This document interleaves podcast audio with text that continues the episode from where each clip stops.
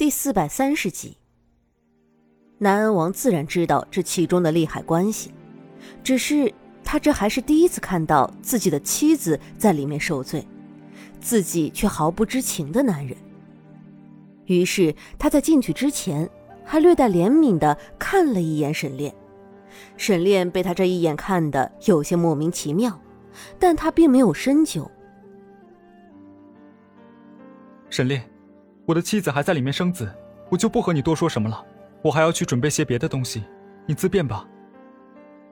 林子瑜深知自己不能和沈炼有过多的纠缠，所以说完之后他就离开了。沈炼站在原地，并没有着急离开。他看到了那个替林子瑜妻子接生的人是个男子吧？男女有别，既然是生产，为什么没有请产婆过来？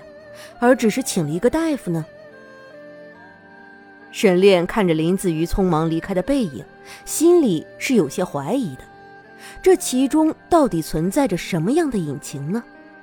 现在的沈炼还没有联想到里面的女子就是苏月心。如果他知道了，他是会找南安王拼命的。但怀疑的种子一旦种下，是不可能轻易消除的。所以，沈炼就像是一尊门神一样，守在苏月心的房门外，一直都没有离开，连他自己都不知道是为什么。与此同时，苏月心的肚子已经完全的被剖开了。当看到那里面的东西的时候，南安王是吓了一跳的，因为那孩子比正常的孩子都要小了一圈。出于好奇，他用剪刀把脐带剪断了。结果那里面竟然传出了孩子啼哭的声音，南安王震惊了。苏月心昏迷了那么长的时间，滴水未进，竟然还有办法生下一个完整的孩子，还真的是有些不可思议呀。可这件事情根本就是不可能发生的，苏月心明明就……南安王顿时觉得自己的脑子似乎都有些不够用了。苏月心到底为什么能生下一个健全的孩子呢？他想了半天都没有想明白。倒是门边突然传来一声巨响，让他回过了神。进来的人是沈炼。南安王吓了一跳，眼疾手快的把苏月心的脸遮了起来。那孩子生下来了。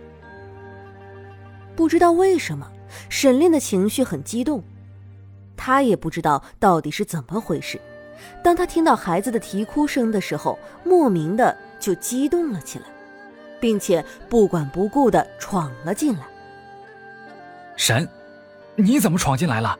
这里是产房，你也不是孩子的父亲，怎么能就这么闯进来呢？南安王说这句话的时候，多少是有些心虚的，但他也知道他必须要这样说。不然的话，沈炼恐怕不会善罢甘休的。我只是……沈炼知道自己没有理由这样做，但是他总觉得他对这个孩子似乎是有一种莫名的亲切感。他不知道自己今天到底是怎么了，但他总觉得这对母子似乎对他有着特别的吸引力。沈炼的眸光瞥向床上的苏月心。只是苏月心的脸已经被南安王用布遮住了，所以他并没有看到苏月心的脸。也不知道为什么，他竟然有一种想要上前去揭开苏月心脸上那张布的冲动。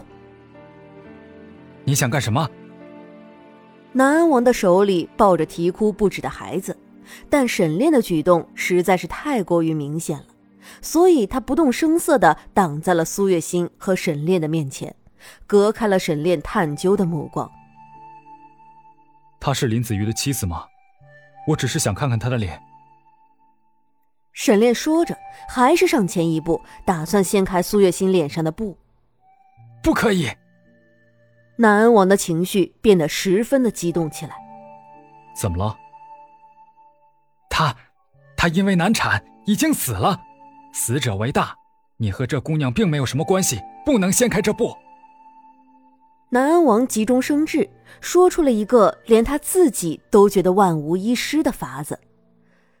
南安王说完之后，简直都快笑出来了。他怎么能这么聪明，竟然想出了这样的法子？是吗？沈炼的眸子暗了暗，最终还是放弃了这个想法。不知道为什么，他的心里又开始隐隐作痛起来。他捂着胸口，有些心痛。你怎么了？南安王只顾着抱着那孩子，沈炼的异样，他也是过了很久才发现的。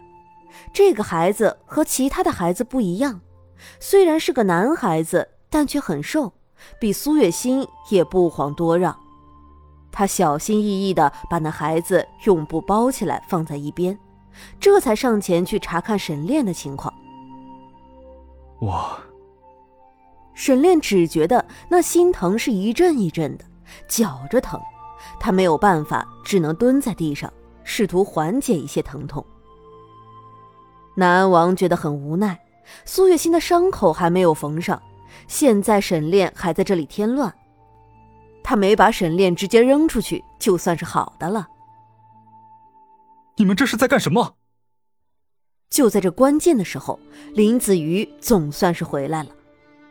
林子瑜，南安王像是看到了救星一样，不断的朝他使眼色。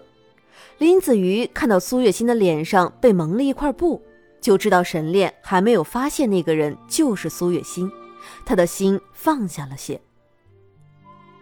沈炼，我不是说过你不能进来吗？你怎么还是进来了？